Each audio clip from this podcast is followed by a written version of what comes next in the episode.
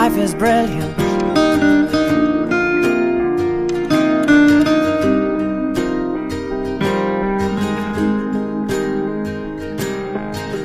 My life is brilliant. My love is pure. Hey guys，优秀的人不孤单，请让我们相遇。这里是你的移动英语私房课第七百九十三期的英语。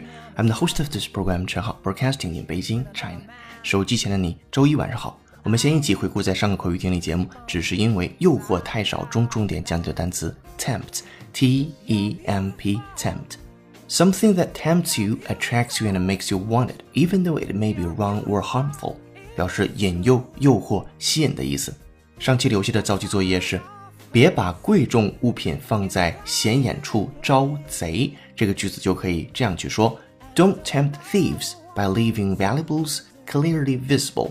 我们来再说一下这个句子，你可以在会员专享讲义当中看到。Don't tempt thieves by leaving valuables clearly visible。此外，在上期的习惯用语部分，我们一起学习的短语是发脾气、忍耐不住，lose your cool，lose your cool。好，这是和上期相关的内容。今天节目，浩浩老师要首先和你一起学习的单词是重叠。这个单词是谁？你猜到了吗？我们来先听听第一个场景。Listen up. They have multiple meanings and sometimes overlap in ways that are confusing to English learners.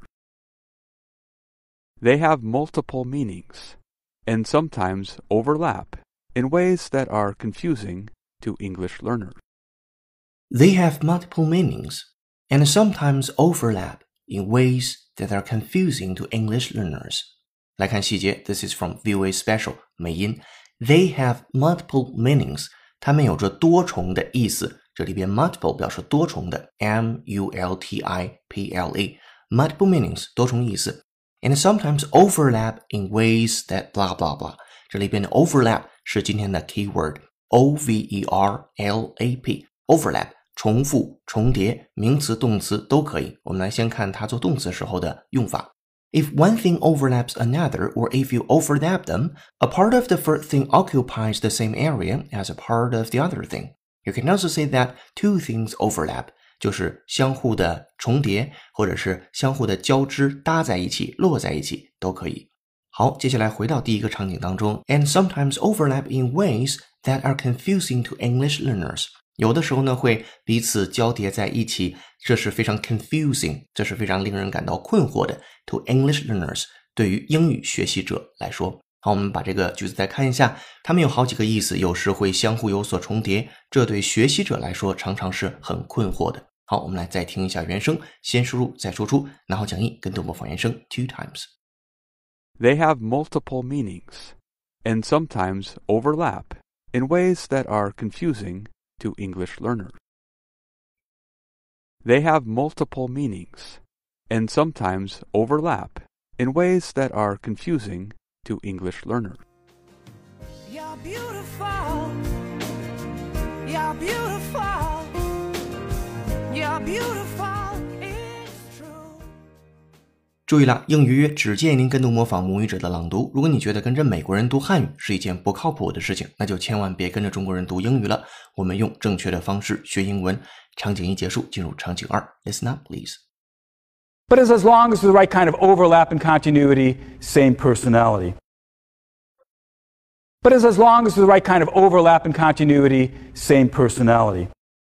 But as long as there's right kind of overlap and continuity, Same personality，这是来自于耶鲁大学公开课，讲和人格特质相关的。比如说，有一些相同种类的交叠或者是连续，那么这种人格就属于同一种人格。这个句子的后半截其实是一个省略的部分啊。我们来先看前半截 ，But as long as there's the right kind of overlap and continuity，只要有着相同的种类的 overlap，相互交叠的 and continuity，并且有相同的连续性，那么 same personality，其实我们可以说，we can define this two 什么什么 as the same personality，or we can call it same personality 等等的，其实是一个省略句。 所以这个句子表示的意思是，只要有适当种类的交叠和连续，这种人格就属于同一种人格。两个词，一个叫 overlap，刚才我们讲到的关键词；另外一个 continuity，跟 continue 相关，你可以认为是 continue 的名词形式，连续性 continuity。好，我们来把这个句子也进行跟读模仿，然后讲义 two times。But it's as long as the right kind of overlap and continuity, same personality. But as, as long as there's the right kind of overlap and continuity, same personality.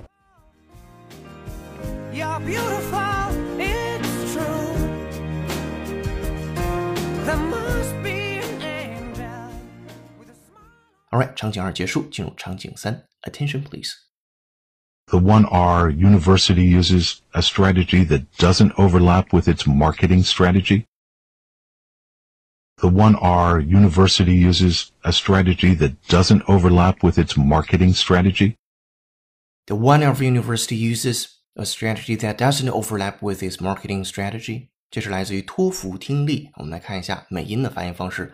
The one our university uses，我们大学所使用的那样的一个 one，这个 one 是什么呢？后面进行了解释。A strategy 一种策略，也就是说我们大学所使用的这个策略。 A strategy that doesn't overlap with its marketing strategy 和这所大学本身定制的市场策略是不相符的。Doesn't overlap 不是相重合的，with its marketing strategy 和它自己的这个市场策略。好，所以整个的意思讲，我们的大学使用的策略和这所大学本身定制的市场策略是不相符的。All right，我们来继续跟读模仿原声，拿好讲义 two times。The 1R University uses a strategy that doesn't overlap with its marketing strategy. The 1R University uses a strategy that doesn't overlap with its marketing strategy. 好的，三个场景结束之后，我们来回来看一下 overlap 这个单词，o v e r l a p，重合、重叠， 既可以是名词，也可以是动词。除了表示物理意义上的重叠之外，也可以指主题呀、人物啊、时间啊一些抽象概念上的重叠和重合。比如说，one idea or activity overlaps another or overlaps with another. They involve some of the same subjects, people, or periods of time. 所以它既可以指物理上的，也可以指抽象意义上的，都能说得通。好的，这是跟 overlap 相关的内容。接下来进入第二部分，今日习惯用语。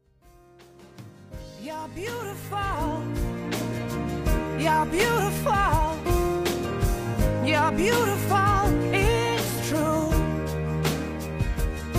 I saw your face in a crowded place. 今天的背景音乐是由 James Blunt 演唱的非常经典的一首歌《You Are Beautiful》，感谢听友美元的推荐。如果手机前的你有好听的英文歌，或者想让浩浩老师帮你带的话，都欢迎在评论区留言给我们，我们会为你署名播出。这里是你的第七百九十三期英语预约，做一件有价值的事儿，一直做，等待时间的回报。手机前的各位老听友，浩浩老师也恳请你在听节目的时候帮忙点个赞，或者是打卡评论一下。She could see from my face that I was fucking high, and I don't think that i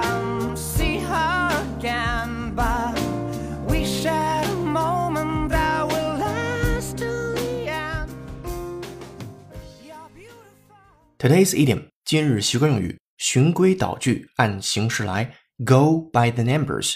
字面意思就可以理解，按照数字去走，那就是按照形式来，或者是循规蹈矩的方式，Go by the numbers。把它放在场景当中，比如说老板跟 John 说：“说 John 啊，你最好把报告重新写一遍。我非常喜欢你的想法，只是不喜欢报告的组织结构。咱们这回按照标准形式，遵循标准程序来写这个报告吧。”好，把这个场景用英语来描述一下。说 John，你最好把报告重新写一遍。I think you'd better start all over again with your report。这里边 start all over again 就是重新再来一遍 with your report，把你的报告。我喜欢你的一些想法，只是不喜欢报告的组织结构。I like your ideas, but not the format. F O R M A T format 形式。接下来说的是，咱们这回按照标准形式，遵循标准的程序来写一篇报告吧。 Let's go by the numbers this time and follow our standard procedure。最后一个单词 procedure，P R O C E D U R E，就是一个标准的程序当中那个程序。标准程序就是 standard procedure。好的，这是分句的讲解。接下来有请 native speaker David 帮我们来完整的演绎一下。Welcome, David. John, I think you'd better start all over again with your report. I like your ideas, but not the format.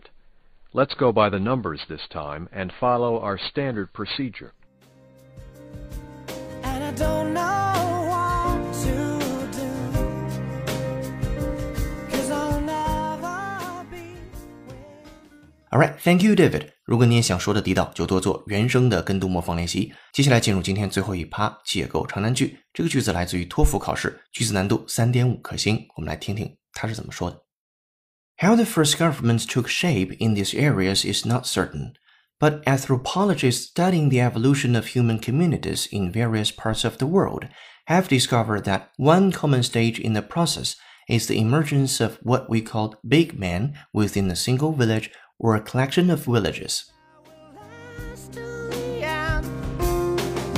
You're beautiful. You're beautiful.